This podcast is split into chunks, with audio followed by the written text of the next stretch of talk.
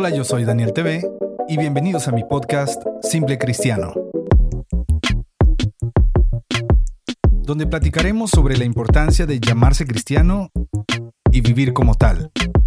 Conversaremos sobre las disciplinas que requiere la vida del creyente y que muchos ignoramos. Esto es Simple Cristiano, donde la fe y el testimonio se ponen a prueba. Hola, ¿qué tal amigos que están escuchando este podcast? Bienvenidos de nueva cuenta a otro episodio. Oigan, no ha sido fácil eh, tener constancia y estar trabajando en esto. Yo sé que puede sonar muy sencillo, pero pues no, al menos no de una persona como yo que pues es muy sencillo que deje a medias todo. Entonces me siento muy contento de estar llegando aquí al episodio número... ¿Qué episodio es este?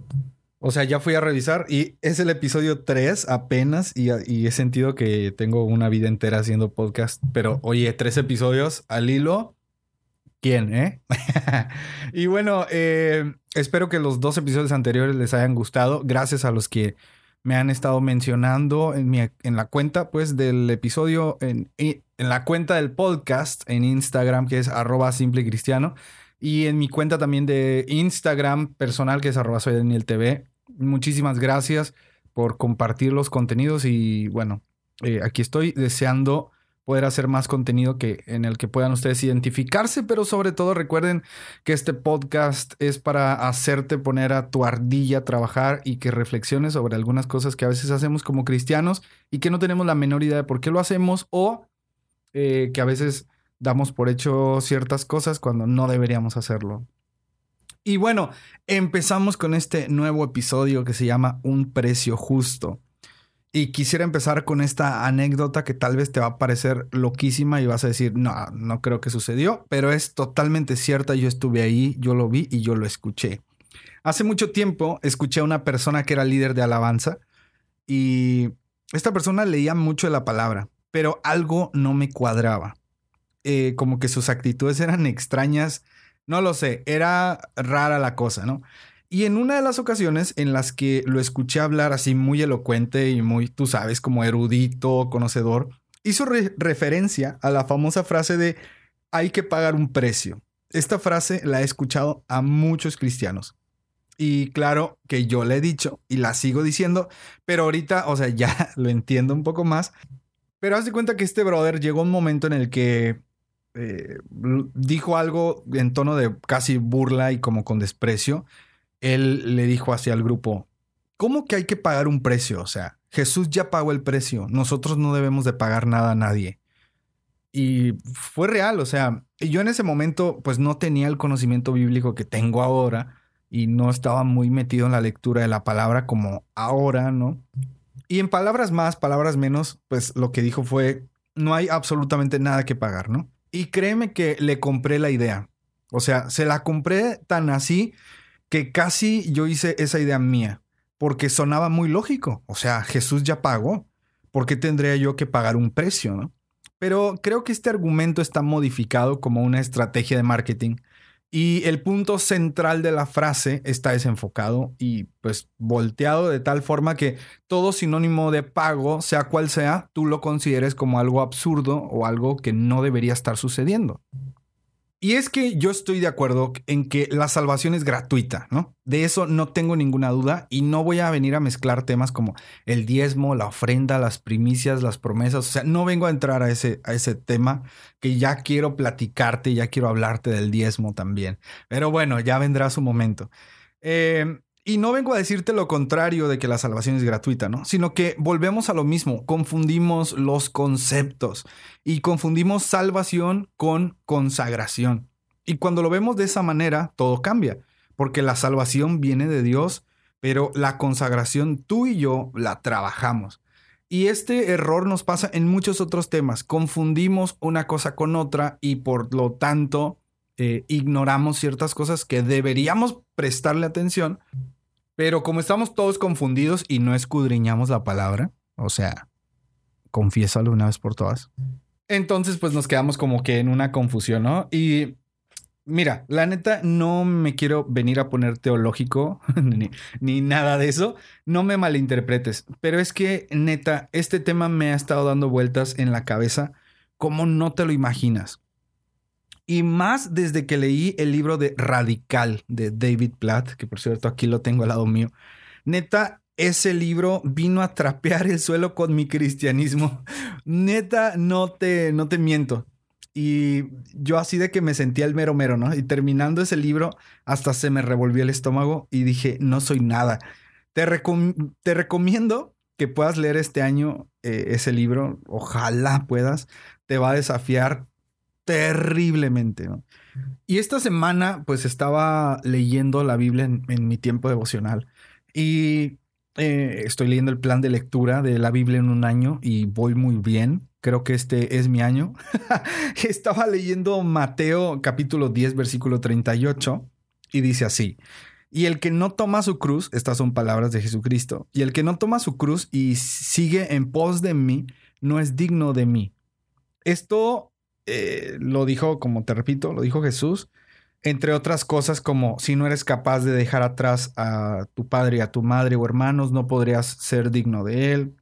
Pero este versículo me golpeó duramente, en serio, duramente. Recuerdo que eh, mi esposa fue a desayunar con una amiga y yo le dije, oye, pues yo me quedo ahí en el, en el mall en donde ella fue.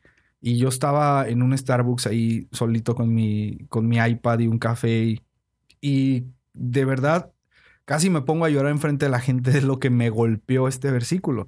Es de esos versículos que lo puedes leer una y otra vez, pero como que no le prestas atención a los detalles porque dices, yo ya soy cristiano, o sea, lo que diga Jesús de este tipo de cosas, yo ya lo tengo por entendido. Pero esto me golpeó, o sea. Y quiero hacer un paréntesis. A mí esto es lo que me gusta de la Biblia. Si la leo y no me duele, de verdad la vuelvo a leer porque la palabra de Dios moldea y cuando, cuando moldea, aunque duela, la verdad me gusta un montón. Y bueno, cierro paréntesis. Y no me vas a dejar mentir. Tomar tu cruz cuesta. Jesucristo dijo, y el que no toma su cruz no es digno de mí. Y tomar mi cruz cuesta. Cuesta. Y yo te voy a decir, o sea, ¿por qué? Yo podría decirte que para mí tomar mi cruz es tres cosas que te voy a decir rápido. Cosa número uno es sufrimiento. Cuando Cristo llevaba cargando la cruz, y lo podemos ver, ¿no? En los evangelios, supongo que no fue fácil. O sea, y más por todos los azotes que le habían dado, los golpes y las heridas. Y encima debía de cargar algo muy pesado y algo que era vergonzoso. O sea, la muerte en una cruz era humillante, era una humillación para ese tiempo.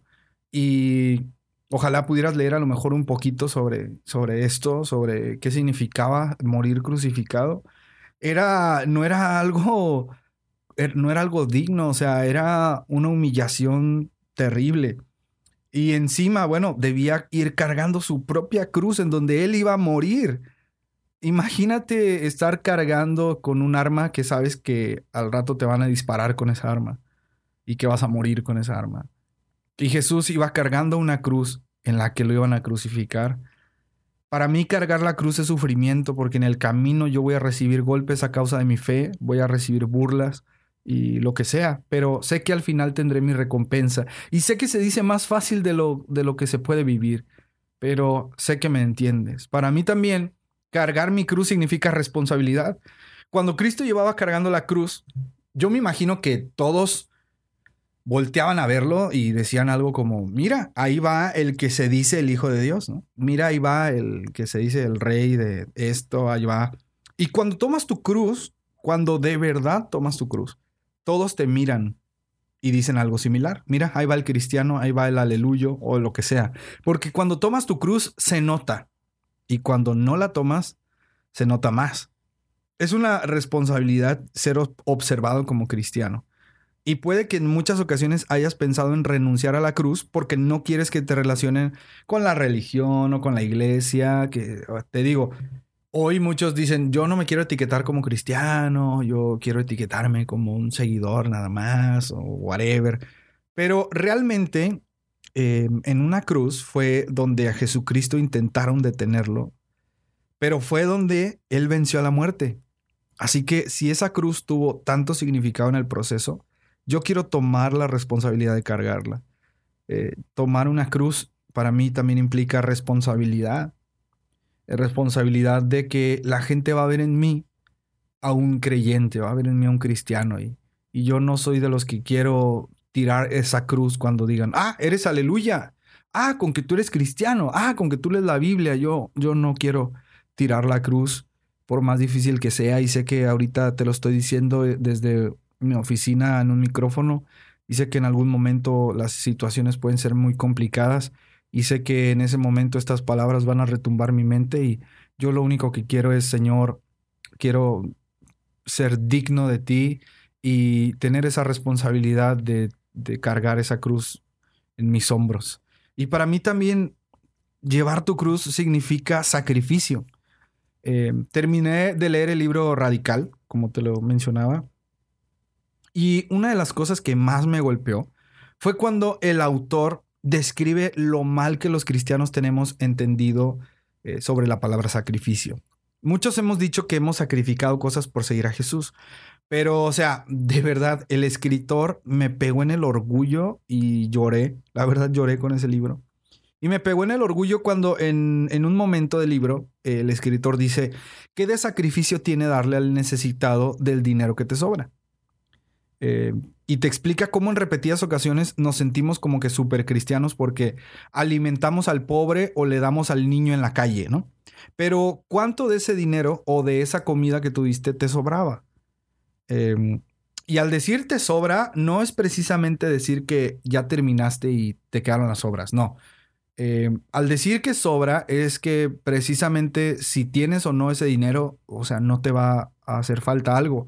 Si tienes o no esa ropa que tú donaste, no te va a pasar nada. O sea, eh, a eso me refiero con que sobra, que es parte del lujo que tienes, no algo que te, que te está faltando. Y este brother dice, ¿qué tal si en lugar de dar lo que te sobre, compras algo nuevo para dárselo al necesitado? Y no una ropa que porque ya no te quedaba la regalaste. Todos hemos regalado ropa. Todos hemos regalado algunos zapatos, todos hemos regalado camisas, eh, todos hemos dado dinero a alguien. Y nos, a veces nos hemos sentido como, wow, estoy dándole al, al Señor porque el Señor dijo, cuando me viste hambriento, me diste de comer. Pero, o sea, yo te quiero preguntar, ¿qué de sacrificio hay que des o regales unos zapatos porque ya no te quedaron? ¿Qué sacrificio hay que regales una camisa porque ya no te quedó? No hay realmente un sacrificio. Si nos ponemos bien estrictos en la palabra, ¿no? Siendo muy honestos, o sea, ¿qué de sacrificio tiene el dar algo que no te duele? Este pensamiento, la verdad, me dejó noqueado de verdad que este libro redireccionó mi cristianismo o algo por el estilo. O sea, este libro me noqueó. Es más, este libro me pareció tan incómodo que hubo un tiempo que dejé de leerlo porque no soporté como que tantas cosas que son reales y que yo no quería aceptar. Mm, de verdad, si puedes leerlo, aprovechalo. Y si te pones a pensar, tomar tu cruz cuesta, seamos honestos, cuesta. Y volviendo al texto que te mencionaba en Mateo 10:38, Jesús dijo, el que no tome su cruz no es digno de mí. O sea, Jesús diciéndome, no eres digno de mí. No eres digno de ser llamado mi discípulo. No eres digno de decir que soy tu maestro. No eres digno de tenerme. Sueno muy exagerado, pero a ti, ¿a qué te suena cuando alguien te dice, tú no eres digno de mí? Imagínate que tu pareja, tu novia o tu novio te, corten, ¿no? Te digan, ya no quiero nada contigo. Oye, pero ¿por qué? Es que tú no eres digno de mí. O sea, no son, no son palabras al aire, no son palabras cualquiera. Esta frase es de esas cositas que leemos en la Biblia, pero como que nos sordeamos y no queremos darle el énfasis o buscarle el significado para cada quien. Y hago un paréntesis porque el perro del vecino está volviendo a ladrar, así es que si lo llegas a escuchar en el fondo, por favor, tenme paciencia. No es mi perro, es el del vecino. Cierro paréntesis. ¿Qué sentirías si tus papás un día se levantan y te dicen, a partir de mañana te vas de esta casa? No eres digno de ser de esta familia. Te choqueas, ¿no? O sea, dices así como que, ¿qué está pasando? O sea, como que, que no soy digno. Y no, no ser digno para mí es no merecer algo. Eh, como por ejemplo, cuando decimos, no somos dignos de tanta gracia que Dios nos ha dado, no somos dignos de tanto amor, etc. Y lo decimos muy romántico y muy sencillo, pero que venga Jesús y te diga, si no haces esto, no eres digno de mí, es muy fuerte, ¿cierto? O sea, y con esto no quiero decir que no debería seguir a Jesús o algo por el estilo, ¿no? Sino que es curioso cómo cuando queremos seguir a Jesús sale a relucir nuestra naturaleza convenenciera. Porque, sí o no, o sea, muchas veces leemos cosas en la Biblia que es como que, nah, Jesús no quiso decir eso, ¿no? O, cosas como, eh, bueno, es que depende, ¿verdad? Cómo lo interpretes. O no, yo creo que eso no es para nosotros en este tiempo. Por ejemplo, un, ejemplo muy claro en Marcos capítulo 10 del versículo 17 al 21, el joven rico. Estoy seguro que has escuchado muchísimos mensajes de este texto, pero ¿lo has analizado? Jesucristo le dijo al joven, hey, te falta una cosa, porque ya sabes, ¿no? En resumen, el joven le dice, Señor, eh, ¿qué puedo hacer para entrar al reino? Bla, bla, bla. Y Jesús le dice, bueno, haz esto, haz esto, lo otro. Y él le dice, sí, eso yo ya lo, ya lo hice. Y eh, Jesús le, responde, bueno, te falta una cosa. Vende todo lo que tienes, dáselo a los pobres y ven y sígueme. Ahora, no voy a profundizarlo, ¿no? Sino vengo a traerte a la luz algo que a lo mejor has ignorado de, de esta situación. Jesús le dijo, vende todo. O sea, todo, vende todo. Y menciona que el joven se fue triste porque tenía muchas cosas. Entonces él, él no pudo venderlo. Le dio mucha tristeza, tenía muchas cosas y, no quiso venderlo, ¿no? Ahora, muchos tomamos este texto y le damos muchísimas aplicaciones. Pero yo te pregunto, ¿Jesús le pidió que literalmente vendiera todo o se lo pidió en sentido figurado? O sea, cuando Jesús le dijo, vende todo y sígueme, ¿se lo dijo en sentido figurado? ¿O crees que se lo dijo literal? Véndelo todo y sígueme. Te voy a dar cinco segundos para que lo pienses.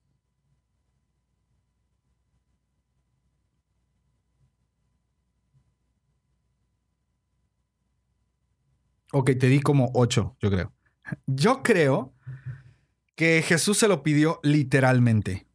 Yo creo que Jesús le dijo literalmente, vende todo, dáselo a los pobres y sígueme. Seguir a Jesús le costó a este brother todas sus pertenencias.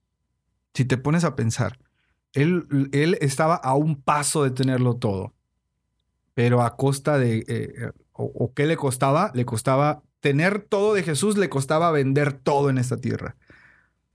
Y esto me deja pensando muchísimo. Aquí hay algo de lo que te mencionaba anteriormente.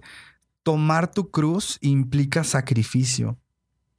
Si Jesús, imagínate esto, que Jesús te hable en un sueño en esta noche y que tú lo veas y, te diga, eh, soy Jesús y vengo a decirte que tengo un plan para ti, pero necesito que despertando vendas todo lo que tienes, lo des a los pobres y yo te voy a mandar a alguien que te va a dar las siguientes indicaciones.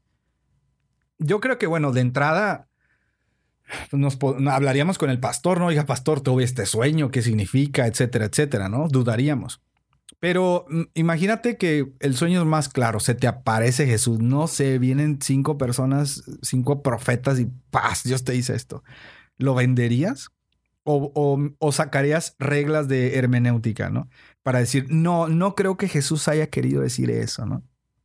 Tomar tu cruz cuesta. La pregunta es, ¿te parece justo el precio? Esa es la pregunta. Jesús dijo, el que no lo hace no es digno de mí.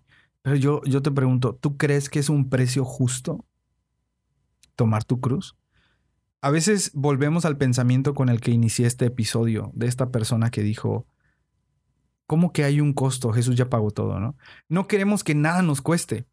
Y al decirte que seguir a Jesús cuesta, no te hablo de diezmos y ofrendas, no te hablo de pagar eh, por el perdón de pecados, no te hablo de una cuota mensual que tienes que hacer, no, no, no, te hablo del precio que cuesta el negarte a ti mismo por seguir al Maestro. Muchas, pero muchas veces cometemos el error de querer poner nuestras propias reglas antes que la Biblia. Por ejemplo, eh, nuestro tiempo. O sea, tu tiempo, tu tiempo. Decimos que Dios merece todo, pero le limitamos el tiempo. Y no me digas que no te ha pasado, que te piden algo en la iglesia y no puedes, ¿no? Hermano, necesitamos que venga tal día y tú dices, no puedo, pero ¿por qué, hermano? Eh, lo que pasa es que tengo un compromiso. Esta frase de tengo un compromiso, ¿no? Y me pasó hace poco. Tuvimos una reunión de liderazgo en donde planeamos todas las actividades importantes del año. Eh, tú sabes, campañas, eventos, reuniones, vigilias de oración, congresos, etc. Y en un momento me vi llenando la agenda con actividades de la iglesia. Y desde lo más profundo de, mis entrañas, me brotó decir, ah, no lo dije en voz alta, ¿no? Solo como que para mí. Me brotó así, ¿y a qué hora voy a salir yo a predicar a donde me invitan? O sea, ¿a qué hora voy a ir al CrossFit? ¿A qué hora voy a ir al gimnasio? ¿A qué hora voy a poder ver mis series o mis películas? O sea, ¿a qué hora voy a hacer mis videos? Esta y otras más preguntas que me brotaron, ¿no? Y con todo el concepto central de es mucho lo que me piden aquí. Estamos agendando un chorro de cosas. ¿A qué hora voy a hacer lo mío? Fue claramente lo que vino a mi pensamiento. Entonces llegué a mi casa y en un momento de reflexión sentí como el Espíritu Santo me pone esta pregunta en el corazón. Así, de esas, de esas cosas que sabes que el Espíritu Santo te habló, aunque no lo escuchaste audiblemente, pero sabes que te está hablando. Me puso en el corazón, Daniel, entonces, ¿para quién vives? Y, y, te lo repito, no lo escuché audible, pero pude sentir cómo se me caía la cara de vergüenza en mi corazón algo se quebró y de verdad me puse a orar y a llorar. Dije, Señor, es cierto. Eh, canto de que vivo para ti, predico de que vivo para ti, pero cuando me dicen que tenga, eh, que haga tal o cual cosa para ti, pongo peros. Cuando me dicen que hay una reunión de oración, pongo peros. Cuando me dicen que necesitan que ayuden esto, pongo una excusa o tengo un compromiso. Y este pensamiento que te doy sobre entrega total y sacrificio lo vas a entender según el nivel que tengas a Dios en tu vida. Así tal cual. No pienso entrar en debates ni te voy a decir nada, pero así de simple y directo te lo digo. Este pensamiento de entrega total y sacrificio lo entenderás según en qué nivel tienes a Dios en tu vida. ¿Para quién vives? Esa es la gran pregunta. Y aunque te hablé mucho sobre costos, pagar el precio, etcétera, no me refiero en ningún momento a la salvación. La salvación es gratuita y tú puedes obtenerla hoy mismo. No importa lo que hayas cometido, el error que hayas cometido, el pecado que hayas hecho. El día de hoy el Señor tiene todo el poder, toda la potestad, toda la autoridad, toda la libertad, todo el derecho y todo, todo su amor de perdonarte hoy y limpiarte y lavarte. No, de verdad no sé qué, si estás batallando con algún pecado, no sé si estás batallando con algún mal hábito, no sé qué te está arrastrando, pero Dios tiene toda la autoridad y el poder para perdonarte hoy si decides arrepentirte de todo y decir, Señor, te entrego mi vida y, y a partir de hoy quiero una vida nueva en ti. El Señor puede hacerlo, Él tiene todo el poder. Y no te estoy hablando de que eso te cueste dinero.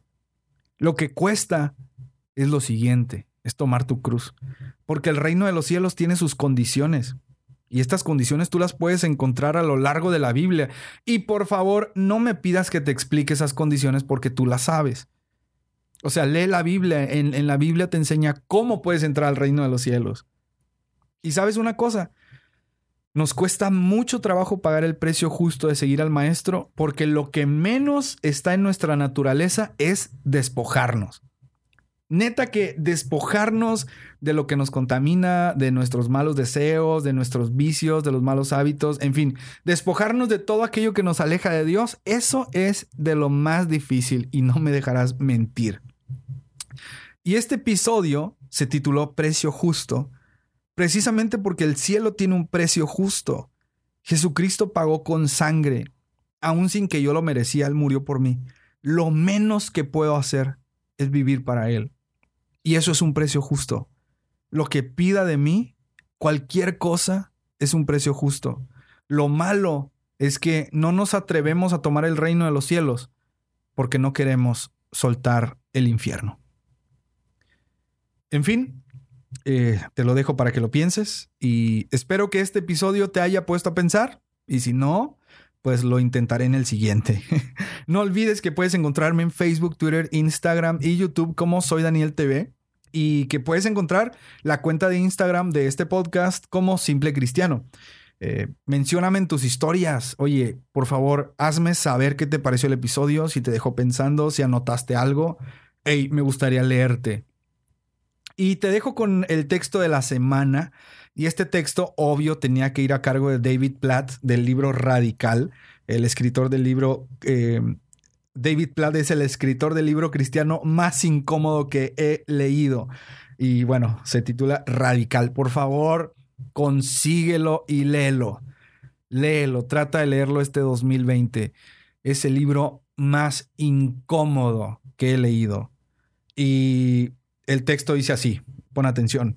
La obediencia radical a Cristo implica arriesgarse a perder todas las cosas sin embargo, al final, tales riesgos encuentran su recompensa en Cristo. Y eso es más que suficiente para nosotros. Esto fue Simple Cristiano. Nos escuchamos el siguiente lunes. Adiós.